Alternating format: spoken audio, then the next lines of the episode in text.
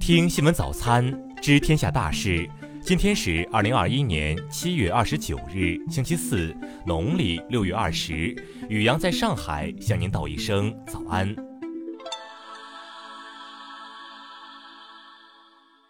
先来关注头条新闻：下月哪里可能再现极端降雨？国家防汛指挥部做预警。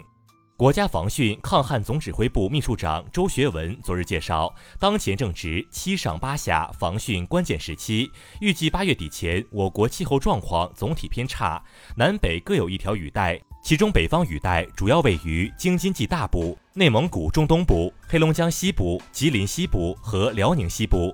周学文表示，部分江河流域可能发生较大洪水，后期可能还会有多个台风生成登陆，影响我国。前期发生洪涝的东北、海河、黄淮等地区，江河底水高，土壤饱和，再遇强降雨，有可能形成流域性洪水，还可能引发山洪、滑坡、泥石流、中小河流洪水、城市内涝等灾害。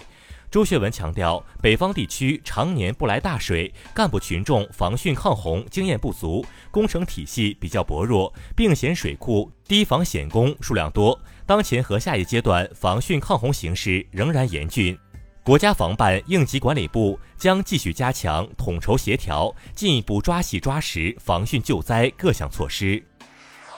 再来关注国内新闻。今年以来，中国民政部进一步加强对社会组织的管理和对非法社会组织的治理。截至六月底，民政部已排查六十八批，共三百八十四个非法社会组织线索。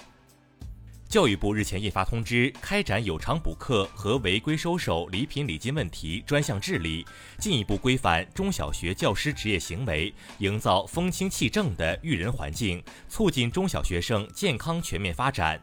工信部昨日发布关于 APP 开屏弹窗信息骚扰用户问题回头看的通报称，检测发现十四款 APP 未严格落实整改要求，上述 APP 应在八月三日前完成彻底整改工作。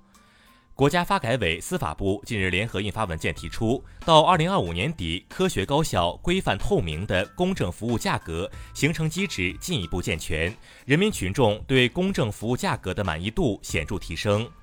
民政部近日印发《最低生活保障审核确认办法》，其中删除了有关城市低保、农村低保的概念，所有规定不再区分城乡，统一规范为最低生活保障。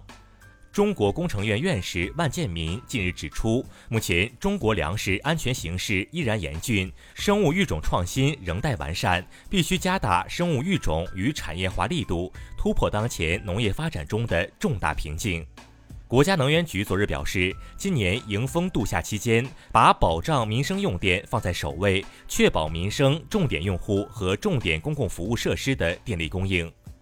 近日，农业农村部与交通运输部联合印发《商渔共治二零二一专项行动实施方案》，部署开展联合宣传教育和安全执法行动，全力防范商渔船安全风险，有效遏制重特大事故发生。再来关注国际新闻。当地时间二十六日，美国国务院总部电梯内出现纳粹标志。国务卿布林肯强烈谴责，并表示仇恨的涂鸦已经被抹除，这起事件将接受调查。美国疾控中心二十七日表示，在病例激增地区，已完成新冠疫苗接种者也需在室内佩戴口罩。根据最新标准，美国超过三分之二的郡县都属于病例激增地区。美国国会众议院调查一月六日国会骚乱事件的特别委员会二十七日举行首场听证会。美媒分析认为，两党目前均在为二零二二年中期选举做准备。该委员会调查可能会持续到明年，将引发新的党派之争。俄罗斯驻美国大使安东诺夫表示，俄罗斯自二零二零年以来回应了美国执法机关就网络攻击提出的十二次质询，但俄方提出的八十次质询却没有得到回应。韩国统一部表示，韩朝二十八日上午九时许，通过韩朝通信联络渠道顺利进行早间例行通话。该渠道基于双方领导人之间的信函沟通，时隔十三个月后重启。朝鲜第七次全国参战老兵大会二十七日在平壤举行。朝鲜劳动党总书记金正恩在致辞中高度赞扬了参战老兵在二十世纪五十年代为保卫和建设祖国所做出的不朽贡献。加拿大总理特鲁多二十七日表示，该国目前拥有足够数量的新冠疫苗，可为合乎资格的人士进行接种，比原定计划提前了两个月实现这一目标。美国慈善机构皇家军团援引一项调查结果称，英国武装力量中的女性遭受不公平待遇，其中许多人在服役期间曾遭受欺凌、歧视和性骚扰。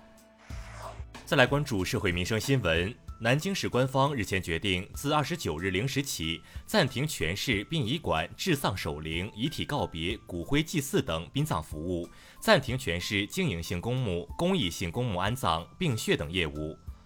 安徽省气象台介绍，该省二十八日有四百八十九个乡镇累计降雨量超过五十毫米，其中有一百三十六个乡镇累计降雨量超过一百毫米，令热带低压烟花对安徽影响将于二十九日趋于结束。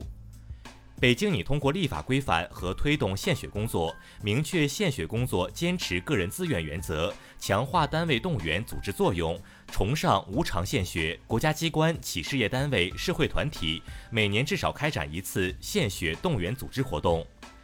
吉林长春警方近日成功侦破一起贩卖新型毒品合成大麻素案件，共抓获违法犯罪嫌疑人二十三人，查获上劲烟四百余根。浙江瑞安滩涂搁浅虚惊事件后续，虽经救援人员全力抢救十二小时，遗憾的是，这头七米长的须鲸还是在二十七日二十二时二十分许被确认死亡。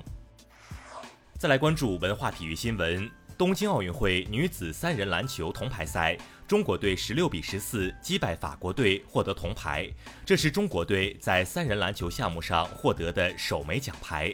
东京奥运会羽毛球男子单打小组赛，中国选手谌龙、石宇奇携手晋级十六强，决赛将于八月二日进行。第四十四届世界遗产大会二十七日将科特迪瓦北部的苏丹风格清真寺列入世界遗产名录，这是本届大会上首个列入名录的非洲项目。云南龙陵日前发现一种罕见植物大理凯兰，该植物对生存环境的要求很苛刻，对气候变化极其敏感，种群数量十分稀少，已被列入濒危物种。以上就是今天新闻早餐的全部内容。如果您觉得节目不错，请点击再看按钮。咱们明天不见不散。